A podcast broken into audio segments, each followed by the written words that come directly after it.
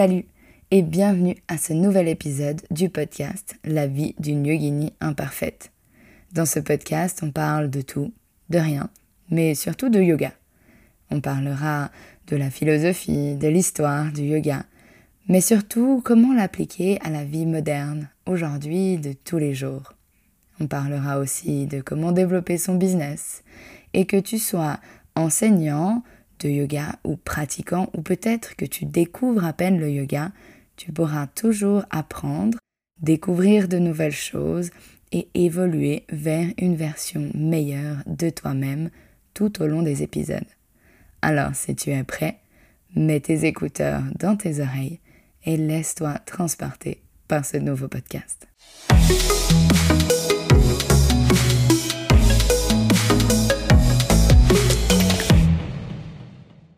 Salut et bienvenue pour ce nouvel épisode de podcast. Aujourd'hui, j'aimerais parler des teacher training. Les teacher training, c'est des formations de yoga pour devenir enseignant.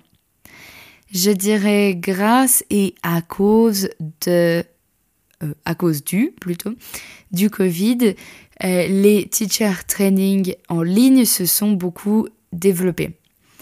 Euh, ils sont très accessibles, ils sont moins chers, ils sont tous présents encore, même malgré la fin euh, du Covid et des quarantaines. Et j'aimerais aujourd'hui discuter des euh, différences entre les teacher training en ligne et en présentiel, en présentiel en personne.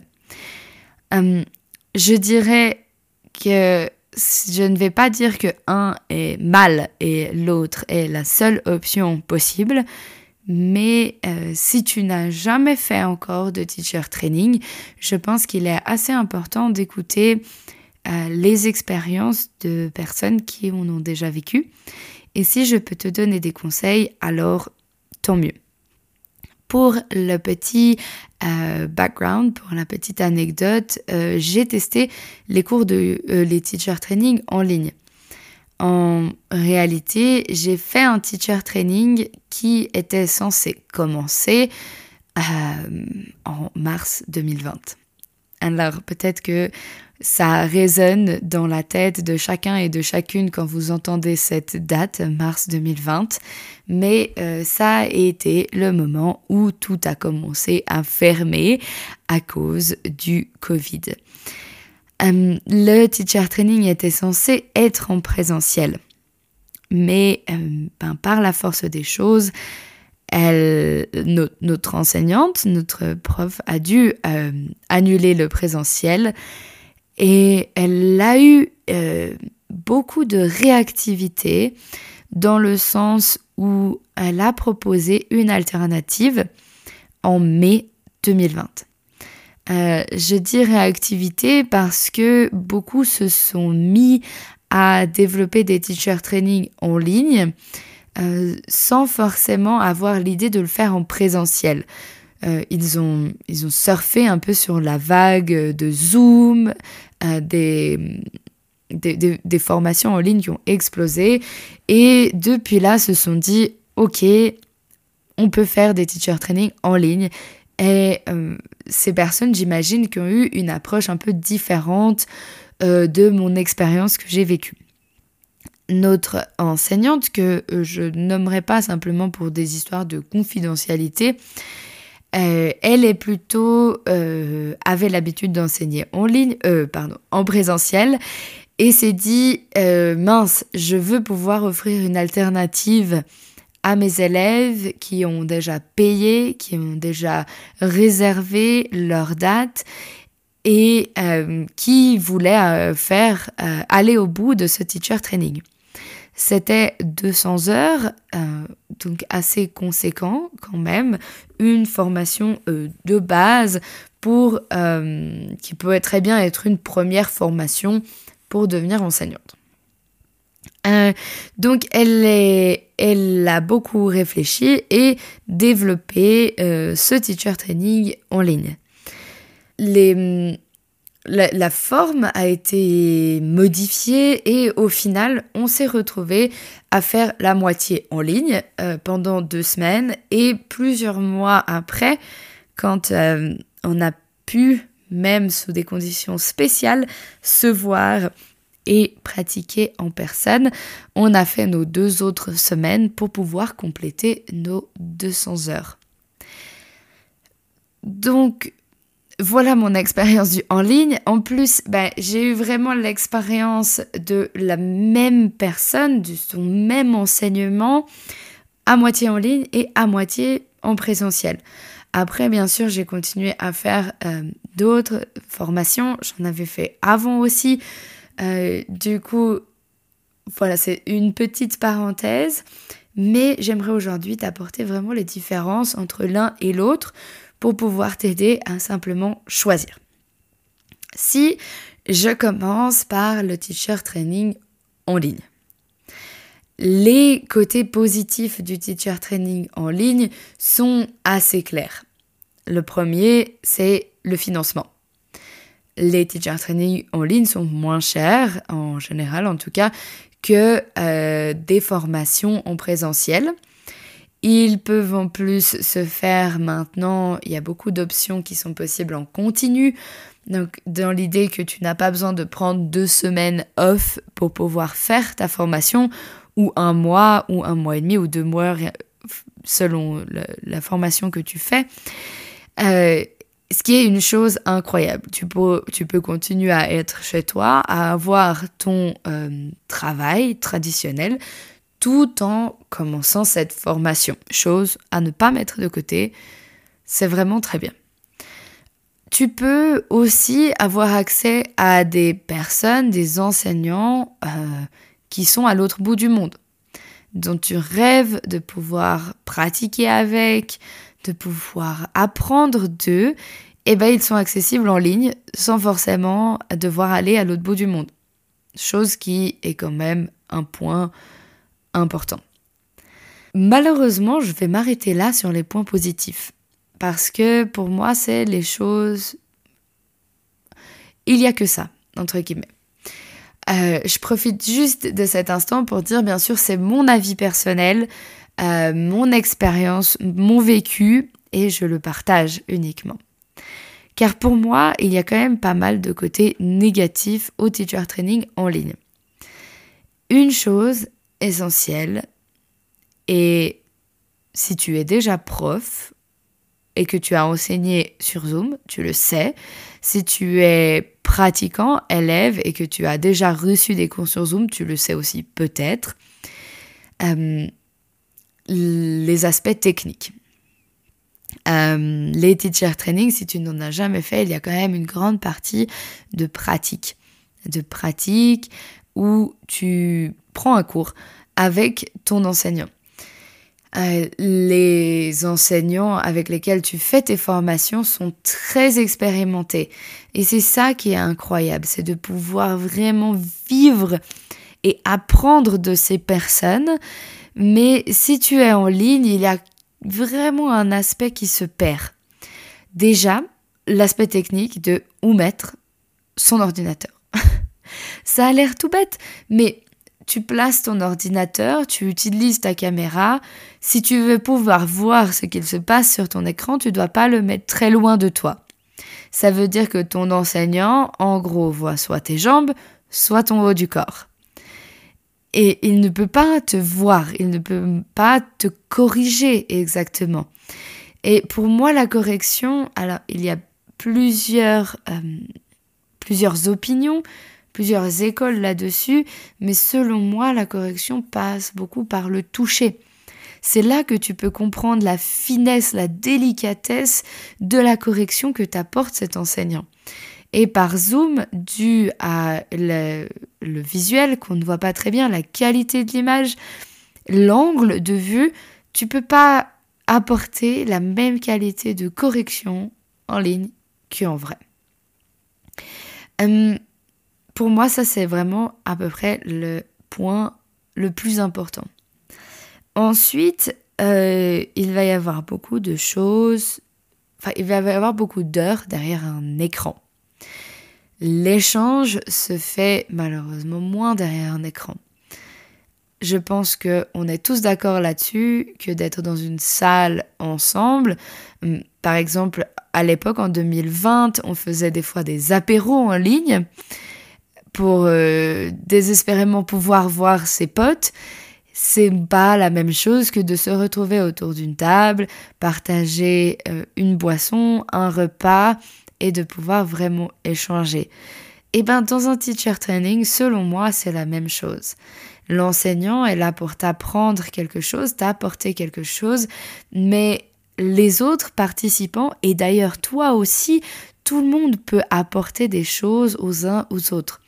Tout le monde peut s'apprendre des choses, apprendre du vécu des autres, et c'est des échanges qui sont humains et qui se font beaucoup mieux.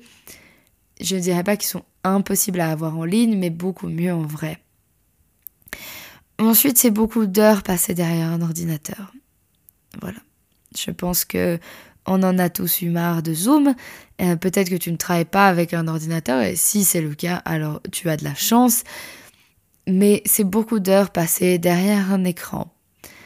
Et pour moi, la formation doit passer par le passage du corps. Tu dois pouvoir bouger, entendre, sentir, être touché pour pouvoir comprendre ce qu'il se passe. Chose qui n'est pas possible en ligne. Si je passe au présentiel, euh, je pense que en fait on va prendre simplement les aspects négatifs du en ligne et les passer en fait dans le présentiel en positif. Car pour moi euh, vivre dans une communauté une communauté de personnes qui sont intéressées autant que toi par le yoga qui ont cet intérêt d'apprendre qui ont cette envie c'est cet intérêt profond pour le yoga, ça n'a pas de prix. Et euh, c'est pas par une formation en ligne que après ta formation sur Zoom, vous allez vous faire des petits meetings et commencer à échanger.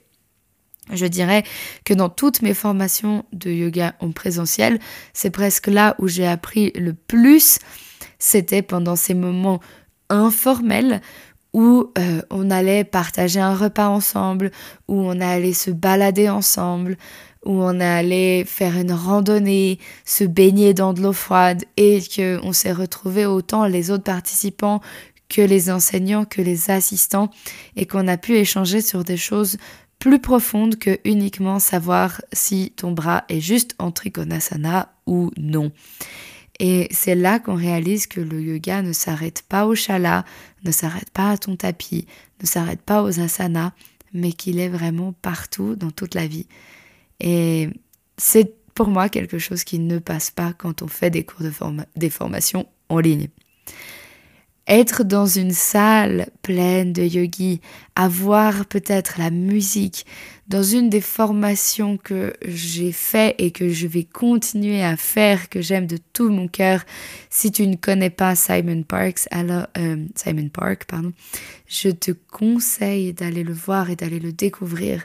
Il offre chaque année des formations euh, dans les Alpes françaises et on a des musiciens musiciens live. Et nos 3-4 heures de pratique matinale se font au rythme de la musique live. Et je pense que tu peux imaginer le sourire sur mon visage quand je te parle de ça. Ça donne une dimension complètement différente à ta pratique. Ça t'emmène dans un voyage, un voyage du corps, du cœur, de l'esprit, et qui ne se retrouve pas en ligne. On tous les échanges dont je parlais avant, pour moi, se font que quand tu, es de humain à humain, de corps à corps. La connaissance passe de corps à corps, ne passe pas de ordinateur à ordinateur. Et le, le temps que tu peux passer avec tes enseignants, que tu choisis correctement, pour moi, n'a pas de prix et c'est là que tu vas vraiment apprendre. Je dirais que pour une conclusion, si tu n'as jamais fait de formation, si tu n'as jamais fait de teacher training et que tu aimerais faire tes 200 heures pour devenir enseignant, je te déconseille forcément, forcément, fortement de le faire en ligne. Parce que ton enseignement, ta connaissance ne sera pas complète. Je te déconseille après de te retrouver devant des élèves. Tu risques de blesser, tu risques de faire mal. Euh, tu risques de te mettre, toi, énormément de pression. Et vraiment, pour moi, c'est quelque chose que je déconseille. Après, si tu es déjà enseignant, si tu as déjà de l'expérience, si tu as déjà fait 200, 300, 500 heures, et que tu veux par exemple faire euh, continuer ta formation et faire un module plus spécifique, par exemple partir dans du prénatal, du yoga pour les enfants ou euh, par exemple du yin yoga alors que c'est pas ta formation de base, là je pense que ça peut quand même être bénéfique car ton enseignement est déjà conséquent, tu, tu sais déjà de quoi tu parles, tu avec une, tu pars avec une base solide. Et, même si tu vas apprendre euh, quelque chose de différent du yoga, ça reste euh, de l'anatomie que tu connais, ça reste euh, une, spiritualité que tu connais, ça reste des corps avec lesquels tu as l'habitude de travailler et que tu connais. Et là, je pense que c'est possible. Surtout que tous ces ces formations spécifiques ne s'offrent pas forcément partout, ne sont pas extrêmement développées et c'est pour ça que c'est plus facile de les trouver en ligne. Donc dans ce cas-là, je te dirais, vas-y, go. Mais effectivement, même si ça coûte moins cher, même si c'est plus accessible, je dirais qu'une première formation de teacher training, il faut la faire en présentiel. Ça n'a pas de prix, ton enseignement ressortira plus grand, tu ressortiras plus grand, une plus grande personne. Et peut-être que au lieu d'aller suivre le teacher training de une star du yoga que tu suis sur Instagram et qui vaut 12 000 euros, tu pourras passer par quelque chose de plus accessible, euh, qui sera peut-être plus proche de chez toi, qui peut-être regarde autour de toi. Beaucoup de studios les offrent sans forcément faire beaucoup de pubs. Et peut-être que tu peux trouver des arrangements si c'est dans le studio dans lequel tu fais déjà des cours. Tu peux peut-être donner des cours en remplacement.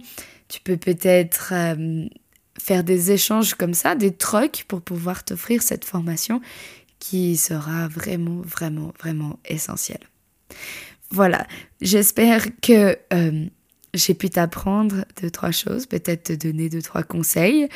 Euh, encore une fois, disclaimer, je ne suis pas, euh, je n'ai pas la science infuse, je n'ai pas la vérité vraie qui sort de ma bouche, mais je te partage mon expérience et ma, ma vision du teacher training. J'en profite quand même pour dire que pour moi, 200 heures de teacher training n'est pas assez pour pouvoir enseigner. Euh, si c'est le cas, si c'est ton cas, si tu as fait 200 heures, continue de te former.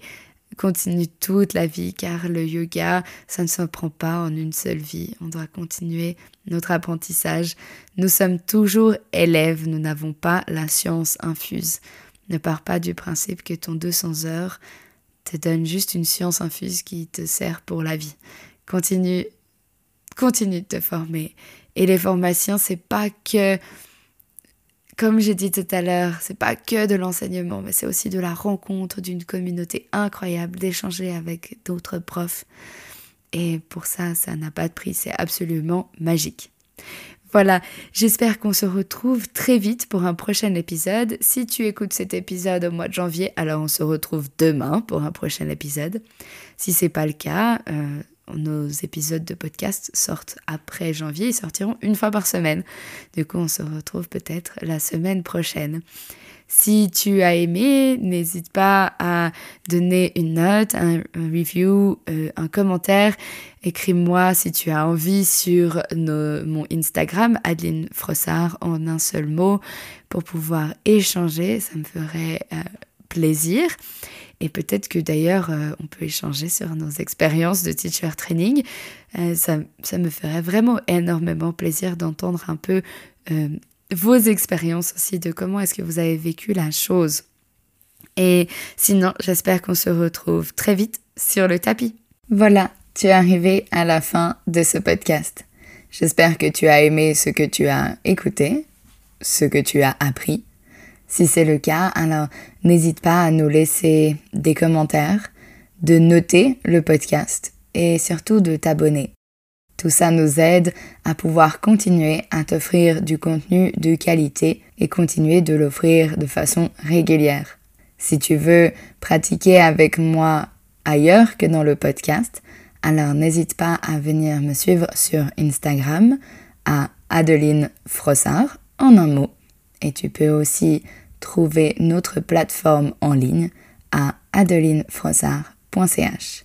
Tous ces liens sont dans les notes du podcast. Tu peux me retrouver directement là-bas. Et j'espère qu'on se retrouve très vite pour un prochain épisode.